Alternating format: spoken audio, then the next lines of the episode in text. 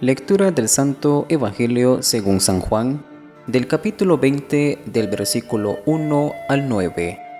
Gloria a ti, Señor.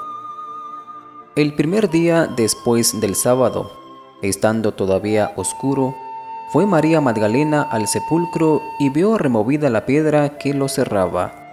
Echó a correr, llegó a la casa donde estaban Simón Pedro y el otro discípulo, a quien Jesús amaba, y les dijo, Se han llevado del sepulcro al Señor, y no sabemos dónde lo habrán puesto. Salieron Pedro y el otro discípulo camino del sepulcro. Los dos iban corriendo juntos, pero el otro discípulo corrió más a prisa que Pedro y llegó primero al sepulcro, e inclinándose, miró los lienzos puestos en el suelo pero no entró. En eso llegó también Simón Pedro, que lo venía siguiendo, y entró en el sepulcro.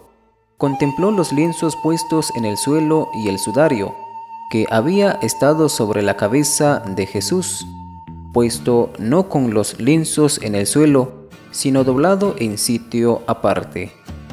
Entonces entró también el otro discípulo, el que había llegado primero al sepulcro, y vio y creyó, porque hasta entonces no habían entendido las escrituras, según las cuales Jesús debía resucitar de entre los muertos. Palabra del Señor. Gloria a ti, Señor Jesús.